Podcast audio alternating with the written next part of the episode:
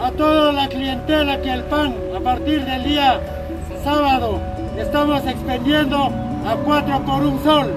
El incremento del precio del pan afectó la economía familiar en plena pandemia. En plena pandemia. siempre la mayoría de nosotros siempre compramos pan. En los últimos meses, las panaderías en el Perú se han visto afectadas por el incremento internacional del trigo, el alza del dólar y el costo de la electricidad lo que ha derivado en un aumento del precio del pan. Néstor Maita Flores, presidente de la Asociación de Panaderos Artesanales de la ciudad de Puno, manifestó que las empresas mayoristas que producen materia prima no se encuentran abastecidos para producir la manteca y otros insumos. Por ello, se ven obligados a elevar los precios. Las empresas mayoristas que producen la materia prima no encuentran, dice, el suficiente abastecimiento para producir la manteca. Eh, eh, insumos ¿no? para la elaboración del pan. Por tal razón que va a seguir elevándose el costo de los, de, los insumos.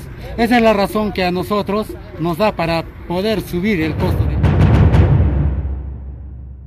lo que significaba que la suba de precio del pan afectaría a las familias de bajos recursos económicos, ya que el pan es el alimento con menor costo y que muchas familias solo alcanzan a ello, tal cual nos relatan algunos pobladores en entrevista con Radio Onda Azul. Claro que nos afecta a todos, señorita, porque todos comemos el pan del día, pues. Nuestros hijos, los niños, nosotros somos siete. A todos afecta, pues. ¿Cómo no va a afectar la subida de la harina? Todo esto afecta, pues, porque principio principal es el pan.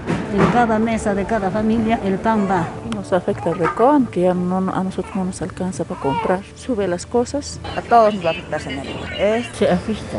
Simuladamente todas las cosas están subiendo. Sí, afecta, nos afecta a todos, porque siempre la mayoría de nosotros siempre compramos pan.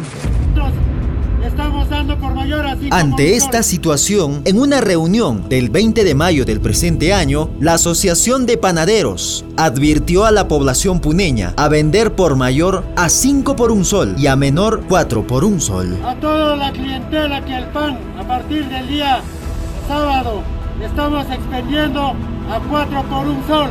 Nosotros como productores los vamos a expender para que ellos vendan a 4 por un sol lo cual significa que nosotros estamos dando por mayor a 5 por un sol.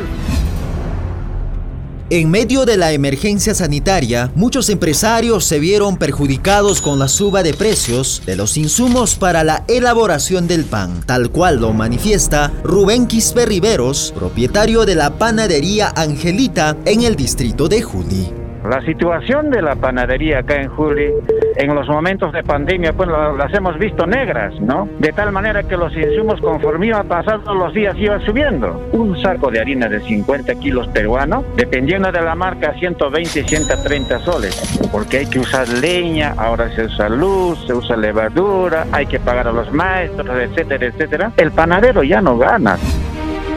Los panaderos no podemos actualizar los precios, al igual que lo hacen los comerciantes de pollo o combustible, pues somos demasiados a nivel nacional. Hay demasiada competencia, relató uno de los productores de pan en la ciudad de Juliaca. A la suba de la materia prima que nosotros utilizamos. Le comento, señor periodista, la última suba que tuvimos nosotros del pan que hicimos, que se hizo, es en el 2007. A la fecha son prácticamente 14 años que el pan se ha mantenido a 0.15, es decir, a 6 por un sol en el mercado. ¿Sabía usted cuánto debería ser el peso de un pan? Néstor Maita Flores, presidente de la Asociación de Panaderos Artesanales de la ciudad de Puno, nos explica. El pan tres esquinas, nosotros estamos optando para que el peso tenga que ser en los 55 gramos y en lo que son los panes sarnitas y los panes cachitos y entre otros, que no, no bajen de los 40 gramos. En base a estas informaciones, ahora lo sabe que un pan como mínimo debe superar los 40 gramos. Ante esta situación, el gobierno central y regional debe retomar las negociaciones comerciales mediante los tratados y el acuerdo de integración andina entre Perú y Bolivia para encaminar la reducción del precio de los insumos como la harina, manteca y otros.